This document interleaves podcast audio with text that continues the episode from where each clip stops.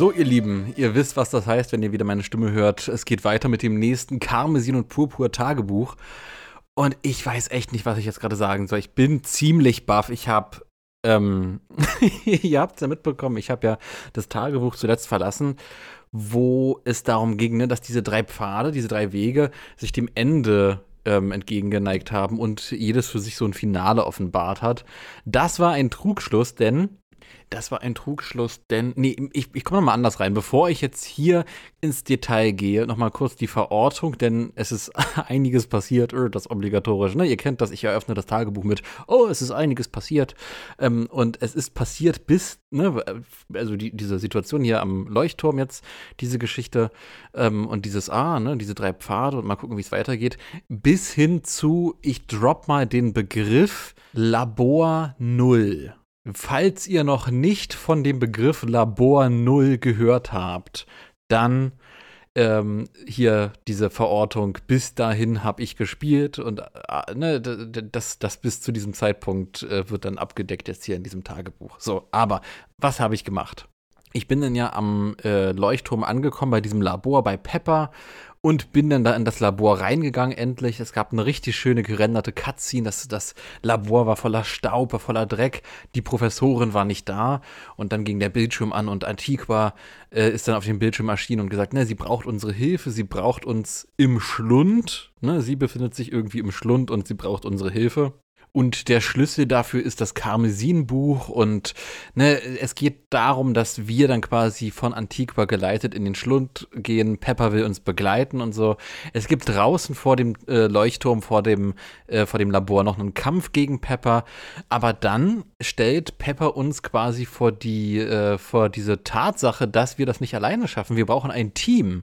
Und als Teammember erzählt er, brauchen wir jemanden, der sich äh, gut mit Pokémon-Kämpfen auskennt und jemanden, der sich gut mit Technik auskennt. Und wir haben dann die Option, Nemila oder Cosima vorzuschlagen.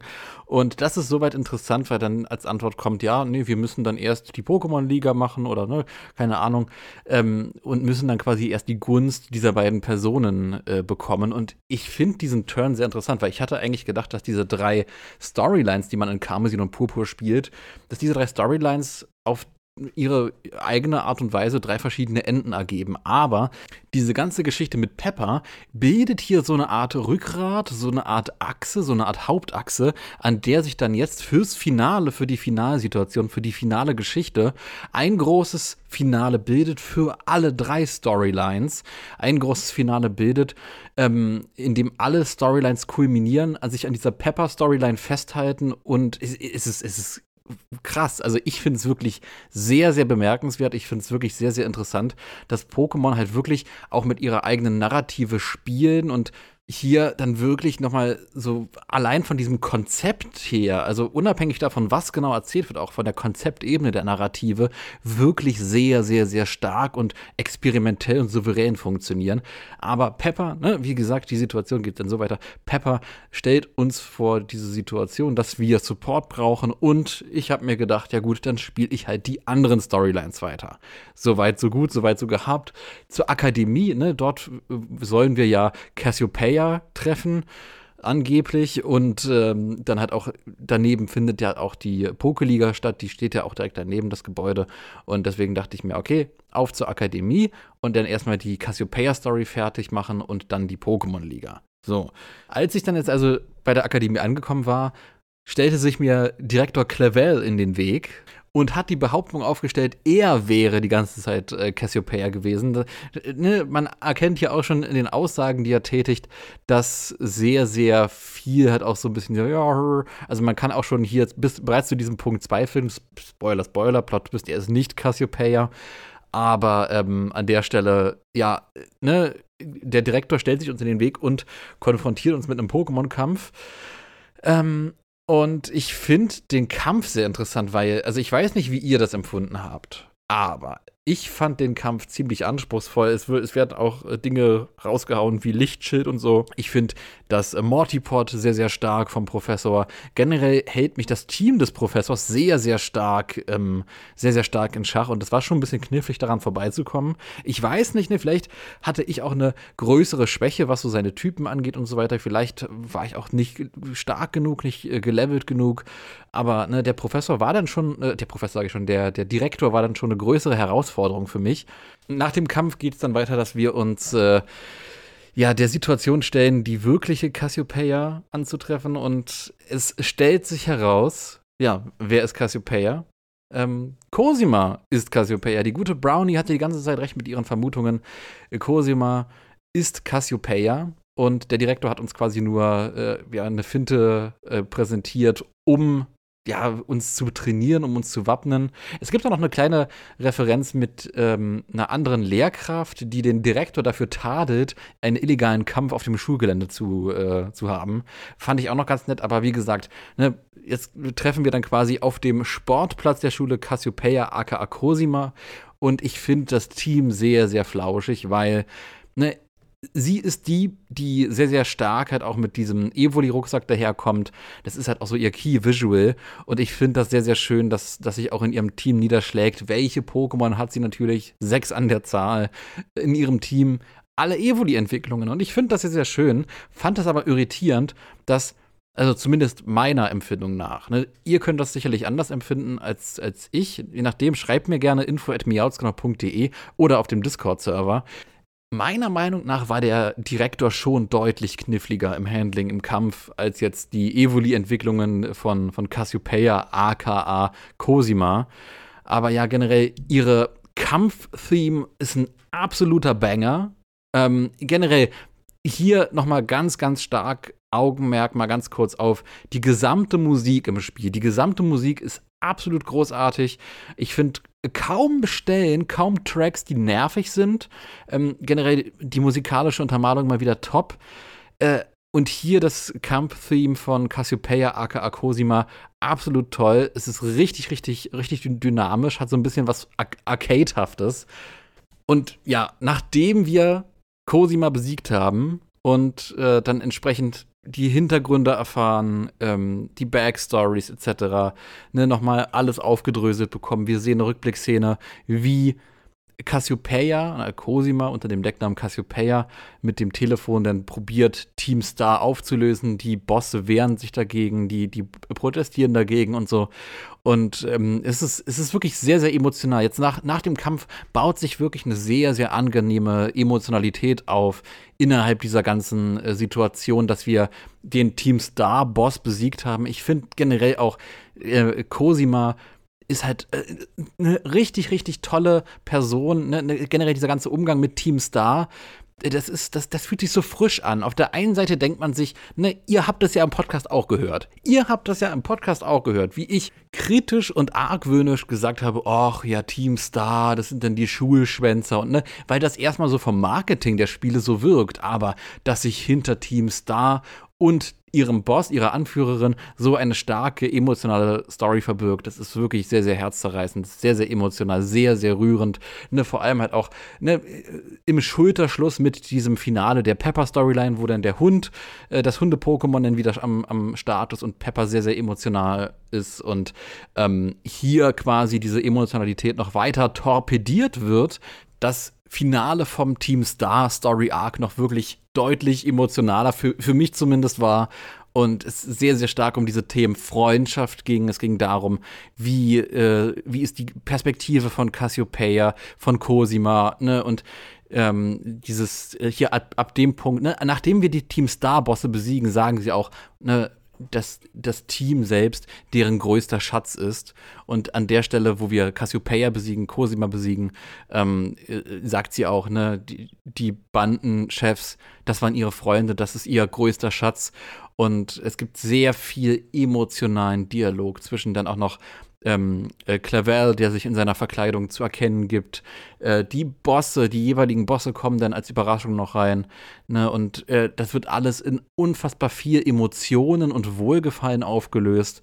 Das fand ich wirklich von der Dramaturgie her unfassbar stark. Die Cutscenes sind gut. Ähm, es, ist, es ist wirklich stark. Die, die, die Musik ist phänomenal. Die Dialoge, das Dialogwriting, generell alles, was hier so diese Story-Ebene betrifft, absolut phänomenal, richtig, richtig, richtig toll. Und mal wieder eine Antithese zu diesem, ne, was man öfter mal im Pokémon-Fandom liest. Äh, Pokémon-Spiele haben ja so eine schlechte Story. Come on! Also seid ihr, keine Ahnung, emotional tot oder. also rein narrativ sind diese Karmesin und Purpur-Spiele wirklich großartig und werden noch besser. Spoiler, Spoiler, werden noch besser, weil, ne, ich weiß ja noch, was danach noch kommt und holy guacamole, aber das, dazu komme ich dann noch an äh, gegebener Stelle. Ja, letzten Endes wird das dann auch so aufgelöst, dass, wenn ich mich recht erinnere, ähm, der, äh, ich, ich, hoffe, ich nenne ihn nicht wieder Professor, der Direktor Clavel äh, natürlich äh, nicht anordnet, dass Team Star aufgelöst werden soll, weil die, ne, dieses, diese Gruppendynamik, dieses Gebilde von all den Leuten halt wirklich ähm, so dieser Verbund sehr, sehr viel Emotionalität mit sich bringt und äh, der Direktor da viel Verständnis dafür hat. Und wir haben auch noch so, so, so ein bisschen erklärende Worte zu der Perspektive des Direktors, der die Schülerinnen und Schüler verstehen möchte und das quasi auch seine Motivation war, diese Verkleidung einzunehmen. Und ähm, ja, letzten Endes gibt es dann diesen Turn, dass er sagt, Team Star muss sich doch nicht auflösen, aber sie müssen äh, natürlich bestraft werden für diese ganzen Sachen, die sie gemacht haben. Und an der Stelle wird eine eigene kleine Taskforce gegründet. Der Name fällt mir gerade nicht ein, aber es ist eine Taskforce zum Training. Ne, gerade als der Direktor gesehen hat, was die für, für Lager aufgeschlagen haben und wie sie sich im Kampf erprobt haben und so, hat es den Direktor inspiriert, ähm, und ähm, dazu beflügelt zu sagen, hey, ne, ihr könnt ja eine eigene, für, für die Schülerinnen und Schüler der Akademie eine eigene Taskforce, eine eigene Gruppierung als Strafe ne, ehrenamtlich führen, um die äh, Schülerinnen und Schüler für den Kampf noch weiter vorzubereiten. Und das ist eine sehr, sehr angenehme, stimmige Situation. Die Team Star-Bosse werden in den Alltag der Schule mit integriert und ich bin gespannt, was dieses ganze Team Star-Gefüge noch für die gesamte Pokémon-Lore, für das spielübergreifende Pokémon-Universum noch bedeutet. Denn ähm, es ist ja so, dass äh, gerne öfter mal so diese bösen äh, Teams und diese äh, Bosse der bösen Teams ganz generell zusammen abgebildet werden, im, in, in gleicher Augenhöhe. Wir haben äh, ne, Team Rocket, Team äh, Aqua, Magma und so weiter und so fort. Ne, Team Rainbow Rocket, ein Zusammenschluss aus all den bisherigen bösen Teams bis zu diesem Zeitpunkt. Wir haben all diese bösen Teams, die auch so in der, in der Repräsentation immer im Marketing gleich auf sind. Und hinter Team Star steckt so viel mehr und so viel Andersartigkeit, dass es die, diesen, äh, diesen Status als böses Team auf gleicher Augenhöhe wie die anderen eigentlich gar nicht so in dieser Form verdient hat. Das klingt, so wie ich es gerade formuliere, wie eine Abwertung. Ich meine es aber maximal positiv, dass Team Star auf einer positiven Art und Weise noch viel, viel mehr ist und abbildet als die anderen Teams, die quasi klassische Antagonisten sind und natürlich auch dort ihren Reiz haben, ihren narrativen Reiz haben, aber an der Stelle äh, Team Star ja eigentlich die ähm, die Gruppierung an Unterdrückten sind, die sich dann quasi äh, selbst äh, verselbstständigt haben, mehr oder weniger. Und dann letzten Endes auch noch ne, mit der An äh, ne, ne, ich kann mir schwer vorstellen, dass man eine Team Star-Anführerin, Cosima, äh, auf eine gleiche Art und Weise vermarkten kann wie einen Giovanni. Ähm, dass man da quasi, wenn man sagt, okay, böses Team und dass man dann irgendwie, keine Ahnung, äh, Bilder von den, den, den und den Leuten hat, dass dann auch im selben Atemzug Giovanni dann halt auch an der Stelle existiert. Dieser Bruch, der kam ja schon äh, hat ja angefangen in Sonne Mond und wurde weiter bestärkt in äh, Pokémon Schwert und Schild. Aber nichtsdestotrotz, hier wird das nochmal weiter ähm, geprägt, dass das böse Team eigentlich das missverstandene Team ist und gar nicht böse in dem Sinne, sondern ähm, ja, letzten Endes halt wirklich einfach nur die missverstandene Gruppierung und dass sich alles wirklich zu beidseitigem Wohlgefallen auflöst. Und ich finde, wie gesagt, das Ende sehr, sehr stimmig, sehr, sehr emotional. Und ja, danach ging es dann für mich direkt weiter, nachdem ich das, äh, den, den Story-Arc von Team Star abgeschlossen habe, ging es dann direkt für mich weiter zur Pokémon-Liga. Und was soll ich sagen? Ich war tatsächlich, nachdem ich gegen den äh, Direktor äh, Clavel angetreten bin, dann auch sehr enttäuscht von den Kämpfen der Pokémon-Liga. Ähm, ne, wie gesagt, kann auch sein, dass es an mir liegt, an meinem Team, an meiner Spielerfahrung, an meinem Level. Aber ich fand tatsächlich die Pokémon-Liga deutlich einfacher als den Direktor der Schule. Ich fand die äh, generelle Gestaltung der Pokémon-Liga aber sehr interessant, weil es gibt einige Dinge, die diese Pokémon-Liga anders macht. Zum einen wenn wir das Gebäude betreten, also mal wieder keine Siegesstraße, das mal außen vor, aber wenn wir das Gebäude betreten, haben wir, wie heißt er? Kay. Kay, der mit, der, der mit den grünen Haaren oder die mit den grünen Haaren. Ich habe es noch nicht ganz verstanden, ob es ein er oder eine sie ist, aber by the way, das macht Pokémon hier an der Stelle in dieser Generation auch großartig. Dieses Brechen mit Normen, Brechen mit Gendernormen, das finde ich unfassbar großartig. Äh, äh, Pokémon bildet hier in diesen Spielen unfassbar viel Diversität ab, was verschiedene äh, Gender- und Geschlechtsrepräsentationen angeht ähm, und äh, wirklich Vielfalt in jeglicher Hinsicht her. Und wie gesagt, Kay an der Stelle führt mit uns einen Test durch einen theoretischen Teil der Pokémon-Liga. Auch spannend gab es so in dieser Form auch noch nie. Wir werden verschiedene Fragen, äh, wir werden verschiedenen Fragen unterzogen. Äh, generell zu unserem Spielerlebnis, zu unserem Spielverlauf. Äh, ich habe mir sehr viel Mühe gegeben, alles korrekt zu beantworten. Ich weiß nicht, ob es irgendwie Abzüge oder Fehler oder überhaupt Möglichkeiten gibt, Dinge falsch äh, dann zu beantworten auf lange Sicht oder ob man so lange korrigiert wird, bis, bis man die richtige Antwort ausgewählt hat. Ne, das wird sich dann zeigen, wenn ich dann noch mal ein weiteres Mal die Pokémon-Liga durchspiele. Aber so in diesem ersten Atemzug habe ich es probiert, äh, komplett richtig zu machen ich fand's, ich fand's gackig, ich fand's cool, es kam komplett unerwartet. Und ne, das sind so diese kleinen, Karmesin und Purpur kommen halt wirklich daher mit so diesen ganzen kleinen und großen Momenten, äh, von wegen, hey, ne, wir brechen deine Erwartungen. Du kommst erstmal rein und du denkst dir erstmal, okay, eine Pokémon-Liga wie gehabt. Nein, du kommst erstmal in den Raum und schreibst erstmal einen Test. So. Oder einen mündlichen Test hältst du erstmal äh, ab danach, als wir den Test bestanden haben, geht es dann weiter in den Kampfraum und hier kommt der nächste Bruch, den ich ein bisschen schade fand. Normalerweise war es ja so, dass die Pokémon äh, Liga Top 4 Mitglieder ihren eigenen Raum haben, der eigens gestaltet wurde und hier an der Stelle ist es ein relativ neutraler, cleaner Raum, ähm, in den die jeweiligen Top-4-Mitglieder alle der Reihe nach reingehen. Also ich gehe nicht zu den jeweiligen Räumen, die halt nach dem Typus gestaltet sind, sondern andersrum, ich stehe im Raum und die Top-4-Mitglieder kommen zu mir. Und das finde ich interessant. Ich finde es anders, ich finde es interessant, ich finde, ähm, generell bin ich auch ein großer Freund davon, dass Reduktion äh, oder, oder, generell äh, generell bin ich auch ein großer Freund von äh, Reduktion als Stilform. Also, dass man Dinge schlicht hält, einfach, simpel und Minimalismus quasi als eine Stilform äh, zelebriert und, und bewusst, wissentlich, willentlich inszeniert. Und das wirkt hier wirklich sehr, sehr stark äh, wie genau das. Vor allem, weil sich halt dieser Minimalismus halt auch niederschlägt in den Kostümen der jeweiligen Top-4-Mitglieder. Normalerweise haben wir auch verschiedene Kostüme, verschiedene Outfits, ähm, die komplett crazy sind oder teilweise wirklich sehr, sehr stark auf diesen Pokémon-Typus, den die Top-4-Mitglieder spielen, angepasst sind. Es ist mir auch schon an anderer Stelle aufgefallen in einem äh, Tagebuch, dass die Kostüme der Leute sehr, sehr gewöhnlich wirken, normal. Ne? Einfach Anzüge oder so Jacken oder so äh, keine Ahnung, es, ist, es, wirkt, es, es, wirkt normal. Die, die, tragen alltägliche, lehrerhafte Klamotten. Und ne, wie gesagt, ich kann mir vorstellen, dass halt auch hier dieser bewusste Minimalismus eine äh, ganz bewusst gewählte Form der Inszenierung für diese Kämpfe ist weil, ne, und jetzt komme ich zum nächsten Punkt, wie, durch, durch den sich der Minimalismus halt niederschlägt, die Musik. Die äh, zuerst habe ich mich daran gestört, weil ich mir dachte, okay, ne, die Top 4 Musik ist halt immer das große, das ist äh, neben der Champ-Kampf-Theme ist es halt immer der krasseste Mist überhaupt. Fanfaren, Trompeten, ne, die Höhenregion lässt grüßen, ne, aber ist halt immer sehr, sehr markant. Ähm, und hier ist es sehr, sehr, sehr, sehr minimalistisch. Es ist halt wirklich einfach wie so eine, ähm, hat so eine Klangart, so eine Rhythmik, eine sehr, sehr reduzierte äh, Klangart und Rhythmik, wie so ein, keine Ahnung, wie so ein Musikstück, was man nebenbei zum Lernen und zum Nachdenken halt laufen kann. Und ich, und ich finde das, ich finde das sehr, sehr interessant, weil Hallo, ich grüße euch, Dominik hier aus dem Schnitt.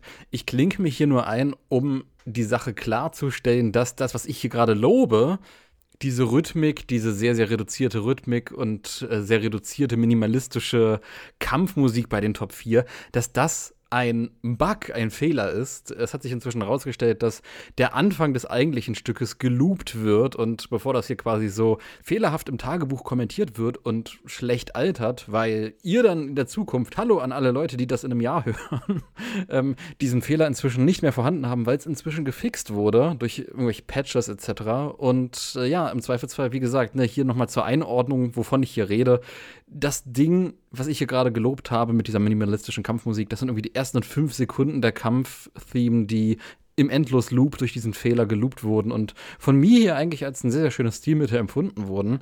Und ja, scheinbar einfach nur ein Fehler sind. Und bevor ich das rausnehme, dass ich das hier entsprechend lobe, dachte ich mir, nee, der Authentizität wegen lasse ich es drin und kommentiere es einfach. Das heißt, ihr habt quasi meine Perspektive hier in dem Tagebuch äh, zu dieser Kampfmusik, wie ich sie empfunden habe erstmal und wie ich sie eingeordnet habe und dann noch die korrekte Einordnung, dass es eigentlich ein Fehler war.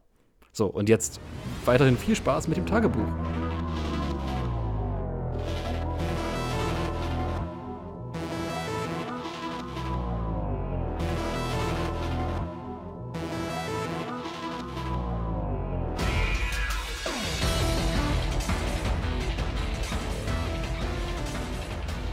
Diese ganzen Dinge, diese einzelnen Dinge, ich kann mir vorstellen, dass die ein oder anderen Personen dort draußen sagen, oh, komisch, da, da war Game Freak mal wieder faul. Da haben sie ja gespart, indem sie nur einen Raum gemacht haben. Ähm, ich glaube nicht, dass Game Freak hier faul war, sondern ich glaube, dass das wirklich ein Gesamtkonzept dieses Minimalismus ist, der sich ähm, durch, durch den Raum zieht, durch die Kostüme der äh, äh, Lehrer slash Top 4 Mitglieder zieht. Ich finde das wirklich sehr, sehr, sehr interessant. Aber ja, genau, die Kämpfe gehen soweit erstmal gut durch, gut, gut von der Hand. Ich äh, habe mich da an keiner Stelle wirklich schwer getan, muss ich gestehen. Ähm, interessant fand ich noch, also ne, erstmal Kay, dann, wie hieß sie, Poppy, dann, ähm, genau, äh, Aoki, darauf wollte ich jetzt zu sprechen kommen, denn Aoki hat sein Comeback. Ich dachte mir erstmal so, Hä? was ist denn da los? Den, den kenne ich doch. den, gegen den habe ich doch letztens da in der Arena gekämpft. Ähm, und es stellt sich raus, dass auch hier aus der äh, Not eine Tugend gemacht wird, indem Aoki sagt, ja, ja, ne, es, es passt total zum Charakter. Es passt total zum Charakter. Ja, ne, neben meinem Job als Arenaleiter habe ich auch noch den Job hier ja, ne, das ist halt, ne, also es ist, es ist krass, es, ne, also mit einem anderen, mit einem anderen Charakter hätte das nicht funktioniert und hätte sich deplatziert angefühlt. Aber mit diesem Charakter und mit dieser Motivation großartig. Absolut großartig. Und danach, oh Gott, wie hieß er?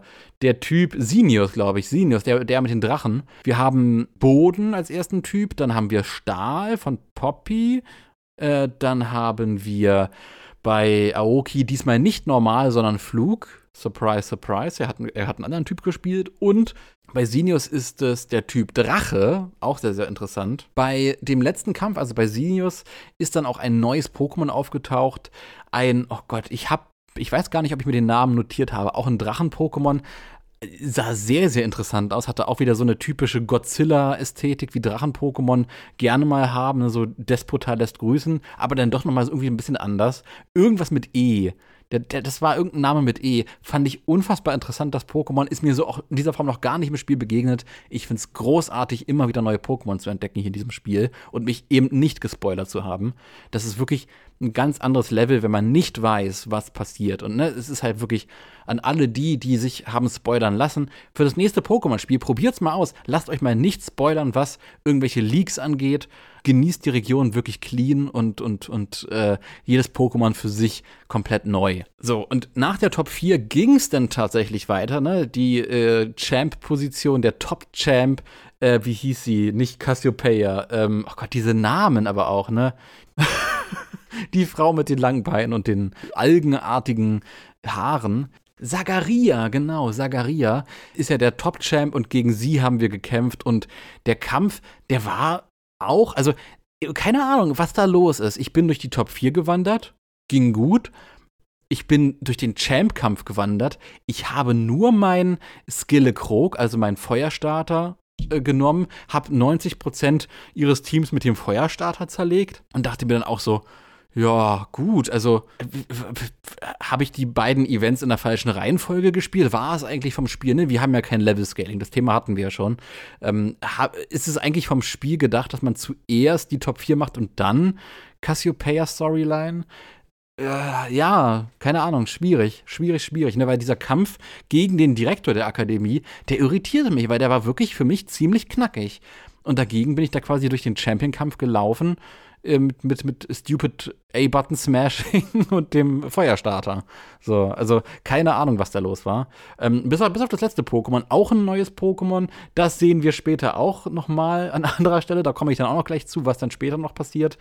Lumiflora oder so. Ich habe es mir notiert, aber irgendwie kann ich es aus der Perspektive gerade nicht lesen. Ich glaube, es ist, ich glaube, hinten in der Ecke bei meinen Notizen, die ich ganz hinten auf die andere Ecke des Screens geschoben habe, was total schlau ist von mir, steht Lumiflora oder so ein Pokémon, was sehr, sehr ähnlich aussieht wie diese Tentakelfrisur, diese, diese Algenfrisur von ähm, Sagaria. Also auch ganz interessant, wie hier auch quasi die Designebene von der Trainerin und dem Pokémon, ihrem scheinbar existierenden Signature-Pokémon, halt auch so ein bisschen übereinstimmen. Nachdem ich Champ geworden bin, beziehungsweise den Champion-Rang bekommen habe, geht es dann aber auch direkt weiter ne, Zagaria begleitet uns nach draußen zur Pokeliga. Wir haben die Konfrontation mit Nemila. Nemila ist total happy.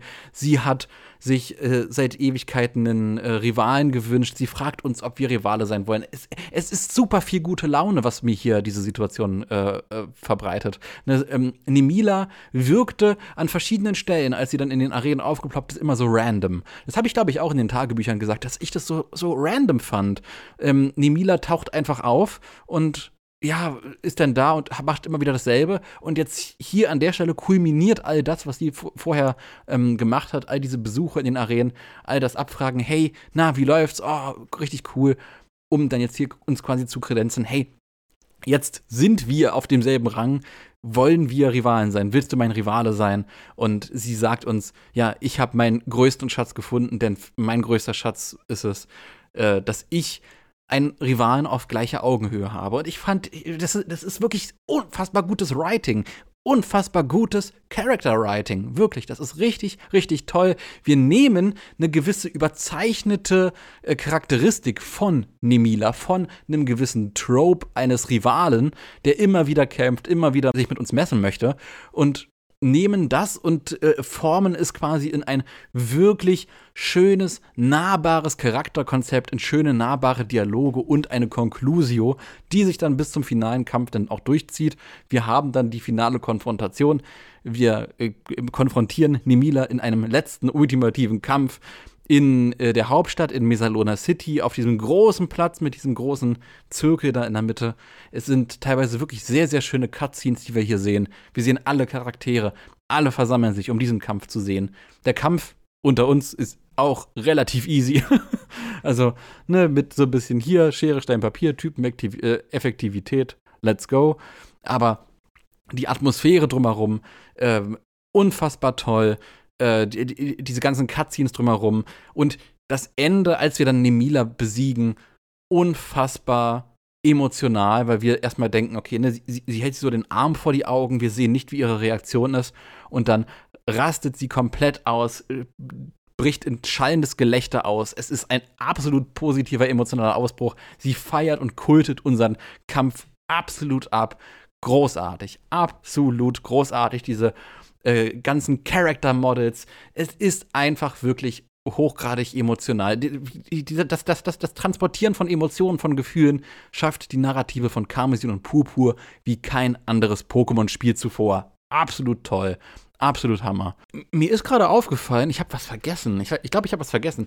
Es gab am Ende von dieser Cassiopeia-Storyline die Situation, dass noch so ein paar Fragen äh, äh, geklärt wurden. Das habe ich ganz vergessen zu erwähnen. Aber ey, Leute, das ist das Tagebuchformat. Das ist alles hier so einfach frei Schnauze reingelabert. genau. äh, es gab noch bei dieser Cassiopeia-Storyline die, die Auflösung, dass ne, wir haben ja von Cassiopeia immer wieder Ligapunkte bekommen. Und das wurde auch aufgelöst im Sinne von, dass ähm, äh, äh, Cosima dann beim Direktor sagt, hey, ne, ja, ich habe ich hab die Ligapunkte äh, von der Pokémon-Liga entwendet. Ich habe einen gehackten Account äh, von der Pokémon-Liga, von dem quasi ich dann äh, Domi immer die Ligapunkte zugeschickt habe. Ultra knuffig, ultra charismatisch. Also nicht das, also ihr, ihr wisst, was ich meine. so, und ähm, richtig, richtig äh, cool, dass das hier noch, diese offenen Fragen noch aufgegriffen werden und nicht einfach so als Fragezeichen im Raum stehen. Und ähm, das dröselt sich ja noch weiter auf, dass dann an der Stelle äh, wir erfahren, dass die technische Unterstützung jetzt für die Pokémon-Liga, ne, als, als Strafe für dieses Vergehen, ist es dann so, dass äh, Cosima die Pokémon-Liga jetzt ehrenamtlich noch zusätzlich unterstützen soll, äh, auf technischer Ebene, auf supportender Ebene und so. Und äh, genau, und wir dann halt auch von Cosima äh, die Aussage bekommen, wenn wir irgendwann mal sie brauchen, ihre Hilfe brauchen, dann ähm, sie ist uns so sehr zu Dank verpflichtet, dass wir auf ihre Unterstützung zählen können, wenn wir diese brauchen. So, und mit dieser Situation, ne, wir haben Nemila besiegt, wir haben äh, Cosima und ihre Unterstützung bekommen. Mit dieser Situation gehen wir dann quasi zu Pepper, beziehungsweise wir wachen ein weiteres Mal auf, nachdem wir äh, Nemila besiegt haben, wachen wir auf in unserem Zimmer und bekommen einen Anruf von Pepper und der sagt uns, hey, ich habe hier zwei interessante Leute, die uns helfen wollen. Pepper bittet uns, zu einer gewissen Station 0 zu kommen. Eine Station, die sich in Zone 0 befindet. Und äh, ja, ich konnte mich relativ gut orientieren, denn ich war tatsächlich schon an dieser Station. Denn, das habe ich, glaube ich, gar nicht im Tagebuch erzählt, als ich diese ganzen Ride-Features freigeschaltet habe, war es so, dass ich erstmal alles Mögliche, was diesen Schlund angeht, ausprobiert habe. Ich dachte mir, okay, jetzt kann mich doch nichts mehr aufhalten, jetzt kann doch nichts mehr schiefgehen. Ich springe einfach rein in den Schlund. Ich wurde jedes Mal wieder rausgeportet. Ich wurde jedes Mal wieder rausgeportet. Ähm, aber es ist möglich, den Schlund hochzuklettern. Und eben genau über diesen Weg habe ich dann quasi hinten gesehen, dass da irgendwie ein Gebäude ist. Und ich dachte mir, hey, das schaue ich mir mal an. Und deswegen war ich da schon auch bei dieser Station und äh, wurde dann mit der Textzeile zurückgeschickt. Das Spiel hatte gesagt, ich glaube, das war sowas wie, du kehrst am besten zu einem späteren Zeitpunkt zu diesem Ort zurück, wo ich mir auch dachte, oh, ach Mann, ach Mann. Ja, anyways, auf jeden Fall bin ich jetzt offiziell bei der Station 0, Zone 0 und wir bekommen sehr viel nochmal von der narrativen Ebene her, was jetzt hier mit dieser Zusammenführung der Charaktere passiert, dass ne, Pepper uns erstmal begrüßt und wir sehen, Nemila kommt an und sagt, ey, ich habe gehört, hier gibt's, äh, es ist ein spannendes Abenteuer voller cooler Pokémon und möglicher Kämpfe und so weiter. Sehr, sehr cool finde ich dann den Weg, wie Cosima eingeführt wird in diese ganze Szenerie, dass wir erstmal in diesem Labor hier in dieser Station im Dunkeln sind und dann mit dem äh, Lichtschalter, mit diesem Turn, dann quasi gesagt wird, ja, ach, hö, was, die Station hat Licht, äh, komisch. Ja, ich habe ich hab den, äh, was war das, das Notfallenergiesystem habe ich angezapft oder irgendwie so ein Kommentar fällt von Cosima. Sehr, sehr, sehr, sehr charismatisch, sehr, sehr schöne Einführung und auch diese ganze Gruppendynamik zwischen diesen drei Charakteren, die wir in dieser Form, in dieser Dreierkonstellation so noch nicht erlebt haben, ähm, finde ich wirklich toll. Und das zieht sich jetzt ab dieser Stelle die ganze Zeit durch. Das finde ich wirklich toll, wie diese drei Charaktere miteinander umgehen, eine Synergie, eine Harmonie bilden, ähm, die so in dieser Form halt noch gar nicht im Spiel aufgetaucht ist. Ne? Wir haben jetzt quasi diesen Punkt, wo diese drei Wege über die Paldea-Story sich kreuzen und zu einer Story fusioniert werden. Und das wird symbolisch äh, gezeigt, auch durch die ja, durch diese Gruppe bestehend aus diesen drei Hauptcharakteren der jeweiligen Storylines. Und wo wir hier äh, in der Story weitergehen, darf natürlich auch eine Person nicht fehlen. Der Professor oder die Professorin, bei mir war es letzteres, äh, Antiqua, calls durch und äh, guidet uns quasi durch, äh, ja, durch diese Apparatur, durch diese Station hier oben hinunter zu Zone 0. Den Weg runter machen wir dann auf dem Rücken von unserem legendären Pokémon Miraidon oder Koraidon. Ähm, und ich finde diese ganze, äh, ne, es ist sehr, sehr dialoglastig, viele coole Cutscenes, sehr, sehr viele coole Momente, sehr viel, ne, diese Charaktermodels, die sind so unfassbar gut und lebendig und emotional gestaltet. Holy. Ähm, auf jeden Fall ne, wir merken schon die ganze Zeit über das legendäre Pokémon Miraidon und Koraidon, das, ne, es fühlt sich unwohl und ist die ganze Zeit sehr, sehr zurückhaltend, auch gerade im Hinblick auf diesen Schlund und alles, was damit zu tun hat.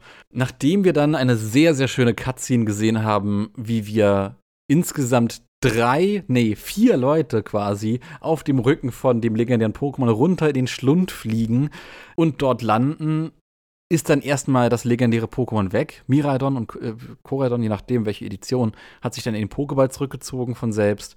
Nemila ist auch weg, aber kommt dann relativ schnell wieder zur Gruppe, denn sie ist, ne, wie wir Nemila kennen, sie ist Feuer und Flamme und voller Tatendrang loszuziehen, neue Abenteuer zu, zu ergründen, zu entdecken absolut, absolut coole Gruppendynamik, wie das jetzt hier sich auf, aufdröselt. Auch, ne, wir gehen jetzt quasi innerhalb von Zone 0 diesen Krater hinab. Ne, das ist ein ganz großes Areal mit ganz vielen Pokémon, vor allem halt auch Girafarik, sehen Raichu, Omod und so weiter.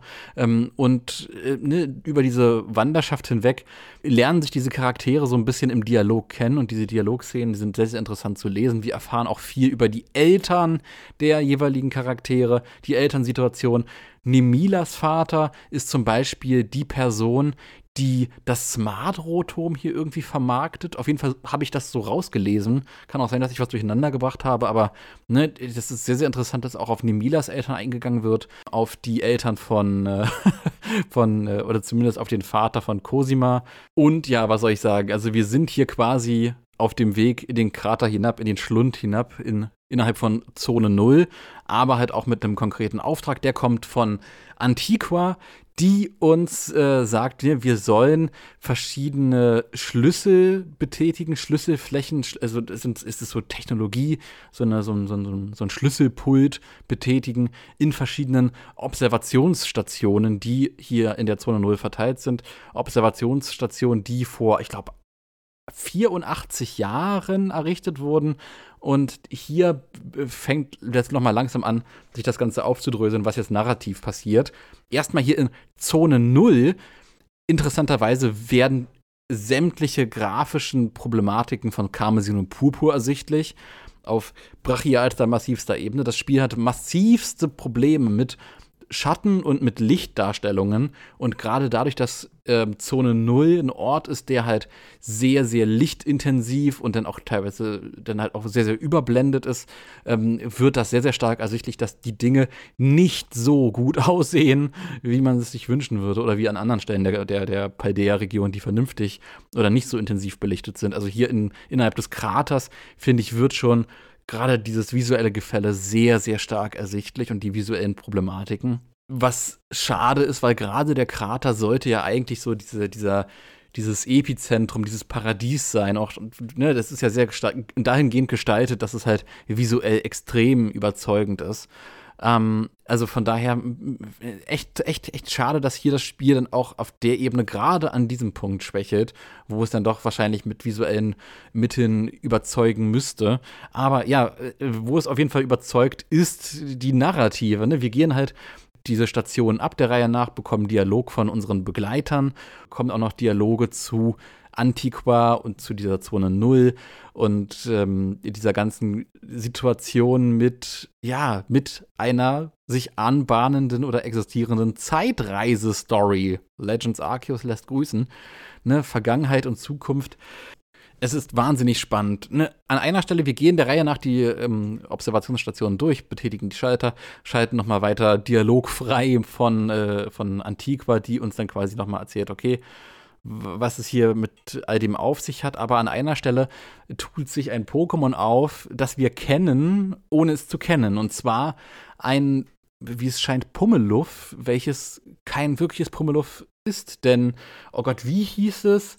Brüllschweif. Ganz gleich wie Donphan, äh, aka Riesenzahn und Eisenrad, scheint es mit Brüllschweif ein historisches oder ein tief historisches Pendant zu geben ein äh, Zeitreise-Pokémon, ein spezielles, äh, eine spezielle Form von Pummeluff. Äh, das wird von Antiqua dann erklärt als, ja, wir haben hier unten eine Zeitmaschine und aus dieser Zeitmaschine sind dann quasi Pokémon aus der Vergangenheit hier in den Schlund geraten. Super, super interessant. Ich finde das wirklich sehr, sehr spannend. An der Stelle wird das wahrscheinlich so sein, dass in Purpur hier nicht Vergangenheit das Thema ist, sondern Zukunft. Und ne, entsprechend auch die nächste Information, dass das legendäre Pokémon eben aus der Zeitmaschine kommt. Eine Miraidon wahrscheinlich dann aus der Zukunft, aber auf jeden Fall Koraidon aus der Vergangenheit, aus der Vergangenheit stammt.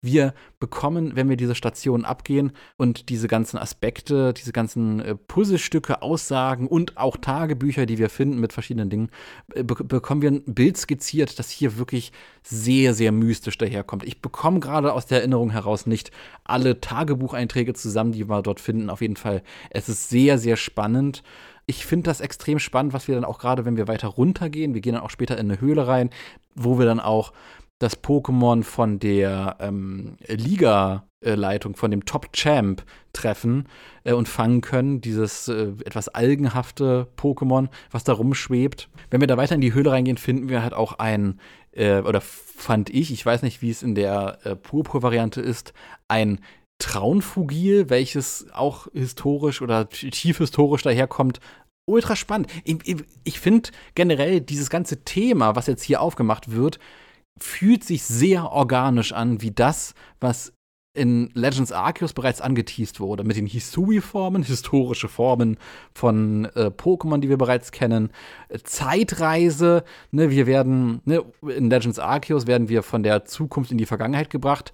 Das in Kombination mit den mechanischen Parallelen von Legends Arceus. Ich finde das unfassbar spannend, was hier sich auftut, was hier an, an, an Teasern sich im Nachhinein auftut, die uns Legends Arceus bereits gegeben hat für äh, Karmesin und Purpur. Und ich bin mir sicher, dass da noch mehr kommen wird, wo ich dann sage, ach, schau mal einer an, ne? Karmesin und Purpur ist das Resultat von dem, was uns Legends Arceus bereits angeteased hat. Aber ja, genau, wir, wir gehen in diese große Höhle rein, wir erfahren all diese Informationen. Ähm, es ist sehr, sehr spannend. Die Kristallstrukturen äh, werden immer mehr. Es gibt überall Kristallstrukturen. Es wird irgendwann gesagt, ich weiß gar nicht von wem der Begleiter, äh, dass die Kristallstrukturen sehr, sehr ähnlich wirken wie die Strukturen der ähm, äh, Terrakristallisierung. Und ne, wir bahnen uns unseren Weg. Bei der letzten Station gibt es dann eine interessante Cutscene, als dass Antiqua scheinbar irgendwie Verbindungsprobleme hat. Auf jeden Fall. Äh, es, es wirkt eher roboterhaft oder mechanisch oder so, als ob äh, irgendwas defekt ist. So, ey, Kinder, Kinder, hallo, Kinder, als ob da. Das war wirklich skurril und, und auch ein bisschen creepy. Apropos creepy, oh Gott, ich springe hier in den Themen durcheinander, aber Apropos creepy, diese ganze Musik ist so on point hier. Das ist es generell verbreitet das so eine unbehagliche, spannende, dramatische, dramatisches Gefühl. Unfassbar, unfassbar on point. Also generell bin ich so äh, intensiv in dieser Situation drin gewesen. Es war wirklich, es war wirklich spannend, weil man nicht weiß, okay, was passiert hier, ne? Und auch diese ganze Stilistik, äh, entspricht halt auch, es, ich hatte mich gefühlt, als ob äh, ich hier ein Spiel spiele, was so ein bisschen das uneheliche Kind zwischen äh, Pokémon Colosseum oder Pokémon XD und Legends Arceus ist. Also ne, die Zeitreise-Aspekte und die Nintendo Switch-Aspekte aus Legends Arceus treffen auf so diese brachiale Düsternis, die auch in Pokémon XD vermittelt wird. Also unfassbar spannende Stilistik, die hier auch in einem Pokémon-Hauptreihenspiel stattfindet.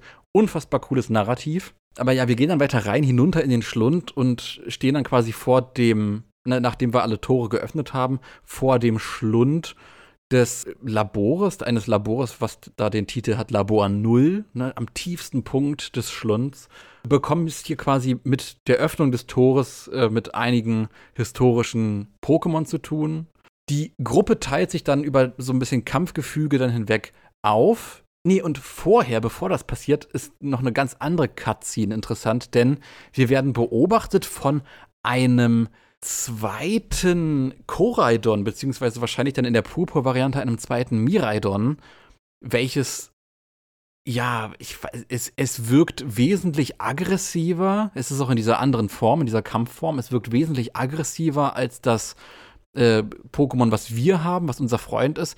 Die Pokémon wirken halt auch komplett anders. Ich finde das so stark. An diesen Stellen merkt man wirklich, wie unterschiedlich und wie intensiv diese 3D-Models in ihrer Grundrepräsentation wirken, was den Charakter des Wesens angeht. Und es wird auch gesagt, dass wir beinahe einem extremen Kampf ausgesetzt gewesen wären zwischen diesen beiden Pokémon. Also ich dachte jetzt auch irgendwie, okay, es kommt der ultimative Kampf. Ich frage mich, wo das zweite legendäre Pokémon herkommt das aggressiver ist. Mit diesem Turn habe ich gar nicht gerechnet.